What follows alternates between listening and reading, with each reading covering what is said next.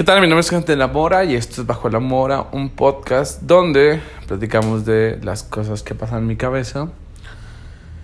Y pues a través de este soliloquio se las comparto. Hoy estoy acostadito en mi sillón y en mis piernas tengo mi gata.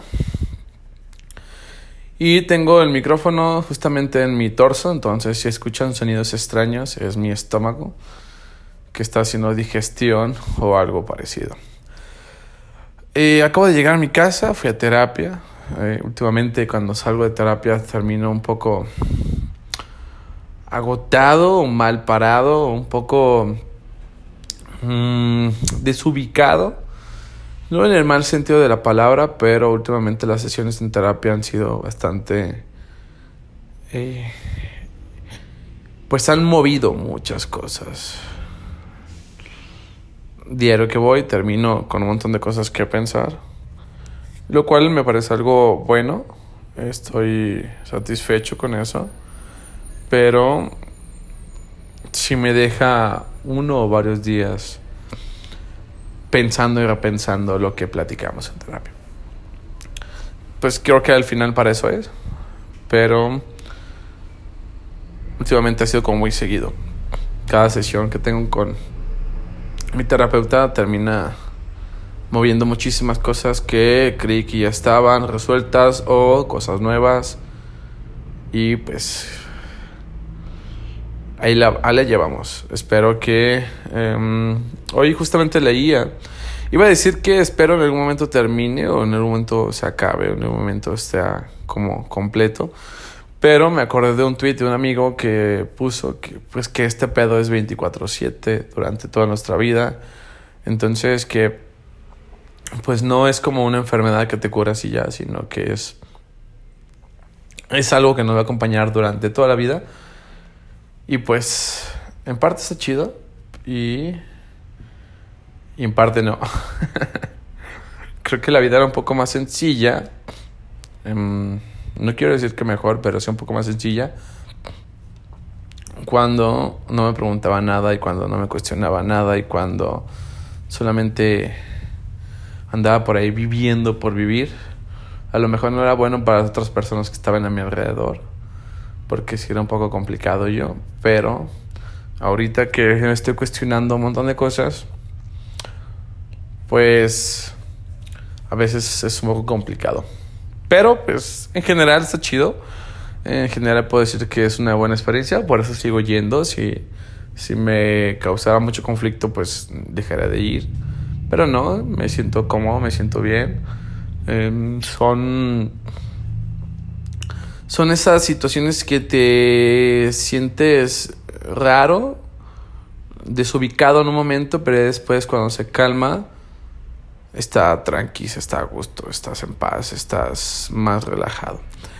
Pues vayan a terapia, ¿sí? Vayan a terapia, se los recomiendo. Y pues traten de darle un poco de solución a sus vidas. Mm, no tiene solución la vida, pero pues por lo menos hay que intentarle, a ver qué pasa. El día de hoy quisiera platicar sobre lo que me ha pasado en estos últimos días que me ha hecho mucho que pensar y a ver qué les parece. Siempre, desde que tengo uso de memoria, he viajado en transporte público. Es algo que me enseñaron mis papás. Y la verdad es que soy muy fiel a, a este transporte. Me gusta, eh, lo hago por necesidad, lo hago porque no tengo otra alternativa, porque no tengo automóvil, pero la verdad es que mi plan es que cuando tengo un automóvil, solamente utilizarlo para ciertas situaciones y todo el tiempo usar el transporte público, porque me parece que es el medio, además de la bici, menos, eh, el que menos hace daño obviamente hace daño, pero el, comparado con otros es el que menos hace daño. Porque mm, ahorita hay camiones ecológicos, según eso, no lo sé. Pero lo más importante es que un camión, al estar contaminando, pues mueve a muchas personas y pues se aprovecha o se desquita la contaminación que puede provocar un camión en comparación con un transporte privado como un coche propio que contamina de muchas formas y solamente mueve a una sola persona. A todas las personas que utilizan en transporte privado un automóvil y solamente, se y solamente manejan ellas, les voy a decir que se jodan, que se vayan a la mierda. Egoístas por su comodidad. Entiendo que es un asunto de comodidad. Y su comodidad nos está jodiendo a todo el mundo. Las personas que lo hacen por seguridad, ahí sí no me meto. Con la seguridad de nadie no me meto. Cada quien busca las formas para estar segura. Si no me parece nada egoísta. Pero la comodidad sí. Y si lo haces por comodidad, vete a la mierda. Es un poco fuerte lo que estoy diciendo, pero ya no estamos en tiempos de andar siendo amigables con las personas que hacen daño a nuestro medio ambiente. Entonces, usar una sola persona un automóvil es un abuso. Y que no estamos hablando de eso, pero va a llegar el momento en que vamos a ver. Vamos a tener que hablarlo de manera más seria y pues no le va a gustar a muchas personas. Creo que lo mejor es bueno, si vas a utilizar el automóvil, ponte de acuerdo con varias personas de tu trabajo, etc. Y pues comparte tu automóvil con más personas. Si no, pues utiliza el transporte público y pues ni pedo. Entiendo que esto es algo que causa mucho conflicto, genera mucho odio hacia mi persona cuando hago este tipo de comentarios, pero miren, en realidad no lo hago por mí, lo hago por lo que implica la contaminación en el mundo. Nos quejamos de que cada vez hace más calor y pues seguimos usando nuestros automóviles. Yo me muevo mucho en bici, casi siempre a todos lados donde voy me voy en bici. Ahorita no lo hago porque me la robaron. y siempre que no uso bici es porque me la, me la han robado con el anteriormente. Llevo como unas cinco bicis que compro y cinco veces, cinco veces me las han robado. También yo soy un poco pendejo, pero pues nunca aprendo. Este año espero que para Navidad comprarme otra bici y otra vez seguirme moviendo por el mundo por, por la bici. Que también esa me parece que es la mejor forma de transportarnos y no hay ningún pretexto. Todos los pretextos que me puedan poner sobre el uso de la bici no tienen sentido. Hay forma de solucionarlos fácilmente y para eso quizás utilizaré otro podcast. Pero hoy quiero hablar sobre transporte público y una teoría, una, una sí, sí, sí, pues es una propuesta teórica de una persona que se llama Goleman, Daniel Goleman, que habla sobre la inteligencia emocional y que por cierto, pues ahorita está un poco de moda, ¿no? Todo el mundo habla de eso. La Secretaría de Educación Pública en Jalisco ha tomado este tema como una fuente importante. Y pues está interesante, pero ahí me parece que tiene muchos huecos. Y siempre que viajo en transporte público y veo las cosas que veo, me acuerdo mucho de este sujeto y la verdad es que em, solamente puedo decirle que es una basura su teoría o su propuesta teórica. Entiendo que hay que conocer nuestras emociones, entiendo que hay que conocer nuestra capacidad humana, todas las facultades del ser humano hay que conocerlas la parte espiritual, cognitiva, eh, social, biológica, emocional. Estoy de acuerdo con eso. Estoy todo chido con eso, no tengo ningún problema. Tenemos que aprender a gestionarlos, tenemos que aprender a reconocerlos, a trabajarlos. Estoy totalmente de acuerdo con eso.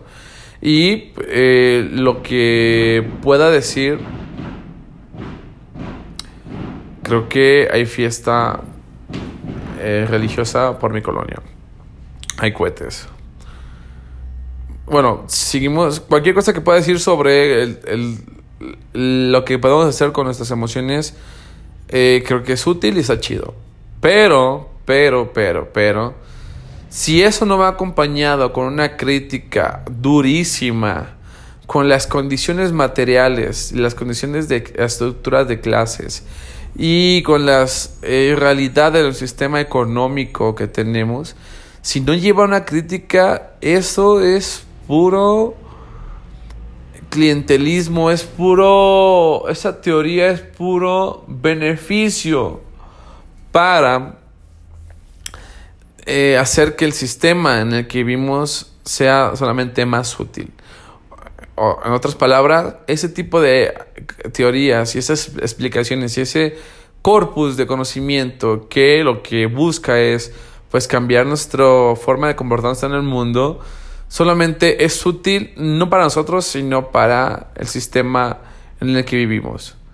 Y ahorita voy a eh, abonar un poco más a esto. Entonces, en realidad, esta teoría no está pensada en las personas para que sean más felices, sino para que sean más productivas. Para que a pesar de todas las condiciones materiales que en nuestra, en nuestra contra, sigamos siendo productivos. Y pues hay un libro donde habla sobre esto, inteligencia emocional, y comienza con un ejemplo de un, de un conductor de, de transporte público en Estados Unidos, ¿no? Y pues lo que comenta es una realidad que, que, que la vivimos aquí en México. Posiblemente es de Estados Unidos en inglés o no sé qué parte sea este güey, no me interesa saberlo. Pero pues lo que comenta sobre el chofer de transporte público es una realidad que es cercana a nosotros. Y no solamente lo que sucede con, en el transporte público, con el chofer, sino con todas las personas que interactuamos en el espacio público. Porque hay otras personas que de acuerdo a ciertos beneficios actúan en un escenario no tan público, un poco más privado. Y también hablaré un poco más sobre eso. Pues el chiste de que este chofer y el chiste de lo que yo veo cuando viajo en transporte público es que hay un montón de condiciones en todos lados que provocan que estemos súper tensos que estemos enojados, ansiosos, tristes, eh, irritables. Hay un montón de condiciones en el exterior que provocan eso. Las personas que van en el transporte público vienen sus trabajos o apenas van en sus trabajos con hambre, medio dormidos, o vienen de sus trabajos cansados, con hambre, estresados de los conflictos de su trabajo más eh, estresados porque el transporte público no llega a tiempo, tarda, eh, se maneja el chofer de manera imprudente y el chofer también va súper acelerado porque va fuera de tiempo, porque se anda peleando con conductores a, los lados, porque se anda jugando a, a, la competencia con otro compañero que le quiere ganar los, los pasajes. Y así podemos seguir nombrando, nombrando y nombrando un montón de cosas que pasan en la vida pública, cosas negativas, que lo que provoca naturalmente es conflictos en otras personas. Y entonces lo que diría Goleman es que, bueno, tenemos que ser inteligentes emocionalmente y eh, reaccionar de la mejor forma, gestionar nuestra irritabilidad y poner una cara feliz y estar feliz y terminar bien la chamba y todo padre. No. Y digo, no manches, ¿por qué no? Evidentemente no está chido que eh, nos enojemos y golpeemos a las personas, que eso fue, es algo que estoy viendo mucho aquí en Guadalajara, que eso lo veía en, en la Ciudad de México. Varias veces que he ido a la Ciudad de México, he visto que muchas personas se, se pelean en la calle porque se rozaron los brazos, porque se metió, porque no le contestó bien y, se, se, agreden verbalmente y terminan a golpes. Eso también lo estoy viendo ahorita, lo vi en, las, en este fin de semana en, en el transporte público, que personas estaban peleando porque se aventaban, porque em, se rozaban sus cuerpos. Y es evidente que no está chido que nos peleemos en la calle. Por ningún motivo está chido la violencia. Pero no puedo pensar, no puedo culparlos a esas personas y no puedo pensar que es culpa de ellos porque no soy inteligente emocionalmente cuando todo a nuestro alrededor está provocando estas cosas. Y obviamente podemos eh, decir, ah, es que no es inteligente emocionalmente. Seguramente le falta leer a Goleman. Por favor, compra el libro de Goleman y ponte a estudiarlo para que ahora seas inteligente emocionalmente. Lo que estamos haciendo es individualizando el problema. Evidentemente, nadie por la tradición machista que tenemos en nuestras casas, pues sabemos cómo controlar ni gestionar nuestras emociones. Estoy de acuerdo, pero lo que está pasando es que cada vez las condiciones en las que vivimos son cada vez más conflictuantes o complicadas que están provocando que las personas ahora estén en su deadline o estén en un momento de explosión mentalmente. Y no podemos enfocarnos en que a las personas les falta inteligencia emocional. O sea, no solamente nos falta eso, claro que nos hace falta, pero lo que nos hace falta o lo que urge con mayor atención es que nos preocupemos por el entorno que está provocando esto. Las condiciones en las que nos movemos en el espacio público son tan jodidas que están provocando esto en las personas. Personas que el espacio público está hecho por personas que tienen prisa, que van atrasadas, que van irritadas porque van a llegar tarde a sus trabajos, que van irritadas porque no han comido eh, o no han desayunado, que están irritadas porque hubo choques y el calor y el tráfico y el sonido del tráfico y las personas que están pite pite. Entonces, las condiciones en las que vivimos en esta jungla de la ciudad, que por cierto, creo que cada vez está peor. Hace 15 años yo no veía eso, o a lo mejor no tenía la cabeza para verlo, pero ahorita me estoy dando cuenta y veo a esto muy preocupante. Y es muy fácil decir, ah, es que el problema es del chofer o es del ciudadano o es del pasajero que no es inteligente emocionalmente. ¿no? no, el problema está en las estructuras sociales del espacio público, económicas y eh, materiales del mundo en el que vivimos que provocan esto en las personas. ¿Por qué las personas andan con prisa? Porque el sistema de transporte público no es eficiente que por cierto cada vez está peor. Se supone que este gobierno vino a reparar el sistema de transporte público, pues cada vez está peor. En la casa de mis papás, eh, que están dentro de la zona metropolitana, bueno, están dentro del periférico, em, antes había como cuatro rutas para poder moverte hacia diferentes partes y por lo menos, pues más o menos eran eficientes. En la actualidad solamente hay dos rutas. O sea, de cuatro pasaron a dos y de esos dos son súper tardados. Hay bien pocos camiones. Entonces, eh, para llegar del centro a la casa de mis papás es súper complicado. Tenemos que tomar dos o tres camiones cuando antes podíamos hacerlo en uno. Entonces, creo que esto está generando, y lo estoy comentando desde el ejemplo de la casa de mis papás, porque es el que conozco, pero sé que eh, a muchas otras personas les está pasando lo mismo con esos ajustes en el transporte público. Estos cambios que están haciendo, y que por cierto va a ser peor, por ejemplo, están haciendo el macrobús en periférico norte, bueno, en todo el periférico va a haber un macrobús, y lo que va a pasar es que se fragmenten las rutas de camiones de transporte público. Por ejemplo, hay una ruta que es el 78C, que es una ruta bastante, bastante larga, pero más o menos es eficiente porque pasan constantemente, cada cinco minutos están pasando y suelen ser bastante eficiente. Y te lleva de la central nueva, la que paque, hasta eh, Zapopan, pero en una parte muy lejana de Zapopan. Es una ruta que te llevaba bien, de manera eficiente, a lugares muy lejos y todo chido con esa ruta.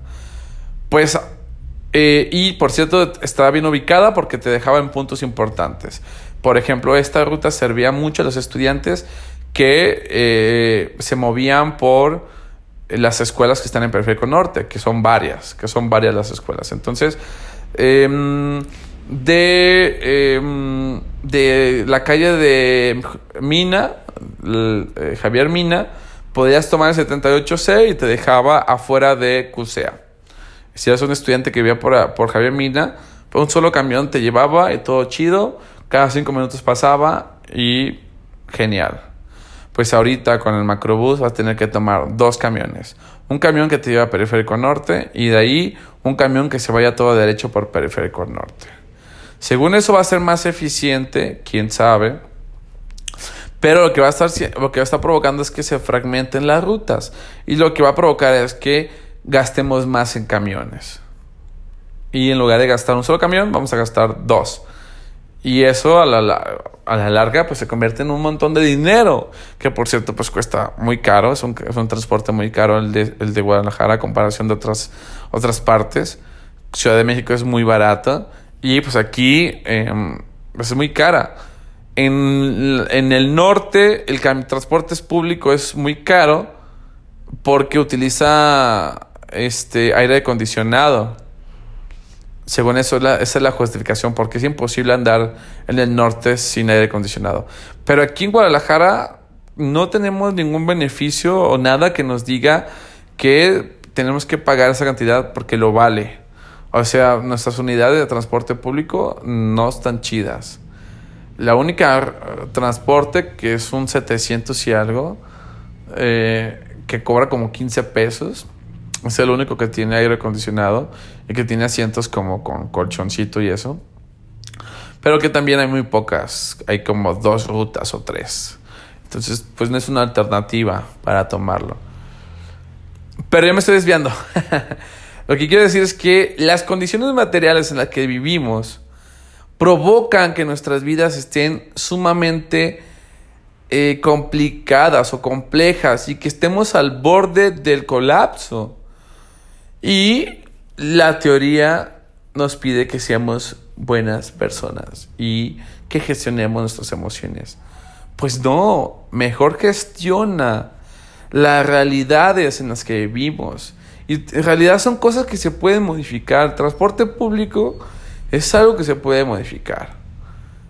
¿Sí? Yo no tengo la solución, no puedo decirme que la idea que yo tengo en mi cabeza para solucionar esto sea la que funcione, pero eh, hay rutas que funcionan muy bien y hay rutas que em, tienen como ciertas características que hacen que sea eficiente. La C22 es una de ellas. La C22 es una ruta que pasa cada 5 minutos o pasaba antes cada 5 minutos. Entonces no había necesidad de tomar un camión a fuerza, sino que te puedes esperar 5 minutos para que no fuera tan lleno y igual ibas a llegar temprano. Pero hay rutas que pasan cada 40 minutos, cada hora, cada hora y media. Entonces a fuerzas tienes que subirte sin importar cómo estén. Cuando, pues podrían garantizar que pasen cada 5 minutos. El asunto es que no es rentable para los, las empresas o los dueños de los camiones. Pero aquí es un asunto de la lógica capitalista. Hay cosas que no pueden ser rentables. Hay cosas que pues qué chido que sean rentables, adelante.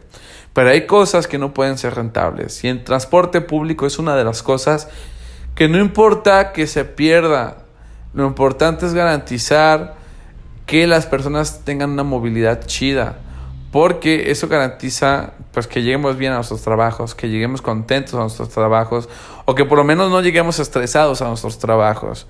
¿Cuántos de nosotros hemos llegado a nuestros trabajos ya súper tensos porque algo pasó en el camino en el transporte público? Un accidente en el tráfico, algo. Y provoca que no estemos tensos. Entonces, si se invirtiera, y no importa que no dé ganancias, pero el problema es de que el Estado no asume esta responsabilidad porque supone que el, el, transporte público es una obligación del Estado. Y como el Estado no puede, porque no quiere, eh, la le da permiso a particulares para que tengan sus camiones y ahí es cuando se convierte en un negocio. Entonces, evidentemente, el dueño del camión lo que quiere es ganar dinero, ganar bien y pues sabemos los que tenemos algún eh, conocido, bueno, yo no tengo un conocido directo, pero bueno, esto ya, se convierte en chisme, sí es cierto. Pero una vez escuché que el amigo de un amigo, su papá, tenía... Está muy chisme esto, pero es la única referencia que tengo. Y le creo perfectamente. Bueno, el papá del amigo de un amigo tiene un camión, un solo camión y gana una cantidad muy grande al mes. Y tiene sentido porque eh, la ruta que él tiene un camión es una ruta con mucho transporte, digo, con mucha mm, demanda. Es un camión que todo el tiempo tiene mucha gente y pues es evidente que va a tener mucho dinero. Entonces, pues el dueño del, camión lo que quiere es ganar dinero. No, no lo hace por una buena obra, una caridad o algo chido, lo hace por dinero. Y no está mal como un negocio. El problema es que alguien le está dando oportunidad de que haga negocio con algo que debería ser un bien público. El transporte es una garantía, es una necesidad pública y tenemos que, no importa que nos cueste muchísimo, tenemos que hacerla por, por el bien de todos y por tener mejores condiciones de transporte y de vida. Yo recuerdo cuando estaban construyendo el macrobús, pasaban los, los anuncios promocionándola en la televisión y el macrobús se veía con cuatro o cinco personas, ¿no? Y, y, decían, el macrobús es para que ahora llegues más temprano a tu casa. Y un señor bien contento se sube al camión, se sienta y llega a su casa temprano para dar un abrazo a su hija. Bien bonito que nos lo vendieron. Y, spoiler, en estos años, que por cierto ya lleva varios años, nunca en mi vida he visto el macrobús vacío. Jamás. Jamás, jamás, jamás. No importa la hora, el macrobús siempre lo he visto atascadísimo. Y por cierto, nunca lo he visto eficiente. Nunca lo he visto rápido. Siempre se tarda muchísimo. Y cada vez está siendo peor. A lo mejor en un principio este, lo están haciendo rápido, pero a lo mejor no estaban ganando tanto que decidieron eh, separar un poco más los camiones, tener menos camiones en circulación, lo que iba a ser menos costoso y lo que está provocando es que pues se tarden mucho. El sábado estuve esperando media hora a que pasara un, camión de Macrobús, un camión de Macrobús, cuando debería estar pasando cada cinco minutos.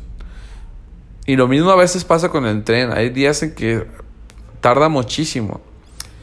Cosa que no debería pasar y más porque los dos son responsabilidad del gobierno. Tanto el Macrobús como el, el, Citeur es responsabilidad del gobierno. Y no importa que nos cueste, porque para eso pagamos nuestros impuestos. No importa que no sea rentable. Queremos un transporte y necesitamos un transporte que sea eficiente, que cada cinco minutos esté pasando. Para que a mí no me cueste nada esperar al siguiente. Porque si, cada, si pasan cada 30 minutos, pues evidentemente voy a hacer lo posible por meterme. Y voy a aventar y voy a, eh, a estar súper incómodo para llegar puntual a mi trabajo. Pero ese no es el punto. El asunto es de que a nadie le importa esto porque nuestros gobernantes, nuestros políticos viajan en su comodidad en un automóvil privado. Y mientras esos hijos de sus padres y de sus madres no cambien su dinámica de transporte y se vean obligados a transportarse en, los transportes públicos, no van a cambiar nada. Y obviamente no lo hacen por miedo, obviamente porque saben que los confrontarían en el transporte público. Obviamente el faro sabe que no puede andar en el transporte público sin guardaespaldas, porque de vez en cuando se sube bien este, contento para la foto que usa el tren o el camión. Pero pues con un montón de personas cuidándolo y el transporte súper vacío. No es una realidad esas imágenes son falsas. Cuando nuestros gobernantes, nuestros políticos usen el transporte público y se den cuenta de la basura que es, posiblemente allí empecemos a hacer algo para cambiarlo. Mientras no va a suceder nada. Lo mismo va a pasar con la educación pública. Estoy, estoy convencido de que la iniciativa privada en la educación hace mucho daño a nuestro país. Porque los políticos, los que toman decisiones, sus hijos los tienen en, en, colegios, en escuelas privadas. Entonces lo que pasa en la educación pública no les importa, porque sus hijos están en otros lados. Sus chicos están en otros lados. Entonces, pues, ¿qué importa si una escuela en el sur de la ciudad se está cayendo o no tiene agua, no tiene recursos? No importa, mi hija, mi hijo está recibiendo educación de calidad en un colegio privado. Mientras no los obliguemos a tener a sus hijos en escuelas públicas y que una vez que conozcan las realidades de nuestras escuelas y decidan hacer algo, nunca vamos a mejorar las condiciones educativa ni de transporte público. Jamás. Y esto es algo que han hecho otros países. Hay países que han decidido em, destruir la educación privada. Y todas las escuelas son públicas. Y toda la educación que reciben las personas es en escuelas públicas. Y es hasta ese momento en que empezaron a mejorar. Mientras, se va a seguir viendo como un negocio. Y quien pueda pagarlo, pues va gozar de beneficios. Y los que no, pues nos jodemos.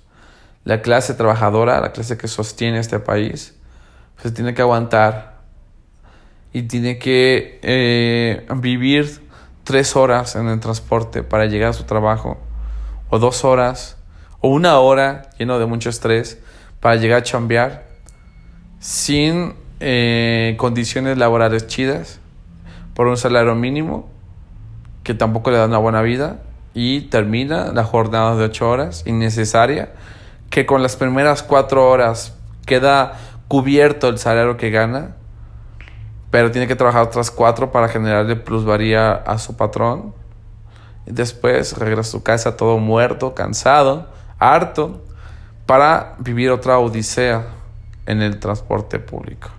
Para llegar a su casa, comer frijolitos y intentar dormir. Esas son las condiciones. Y aún así, alguien se atreve a decir que es nuestra responsabilidad tener inteligencia emocional me parece que esas, esas afirmaciones, esa, esa construcción del conocimiento no tiene sentido en nuestro país mientras vivamos con estas condiciones. seguir individualizando el problema solamente va a provocar que el problema avance de manera mucho más profunda. Y es lo que ha pasado en los últimos 20 años. Los problemas que tenemos ahorita son los mismos que hace 20 años, que posiblemente no existían hace 30, 40 años, pero al individualizarse el problema, al asumir la responsabilidad de los ciudadanos, lo único que está provocando es que se profundice más en estos problemas. Bueno, hasta aquí le dejamos. Mi nombre es Antonio Mora y esto es Bajo la Mora y nos vemos hasta quién sabe cuándo. Adiós.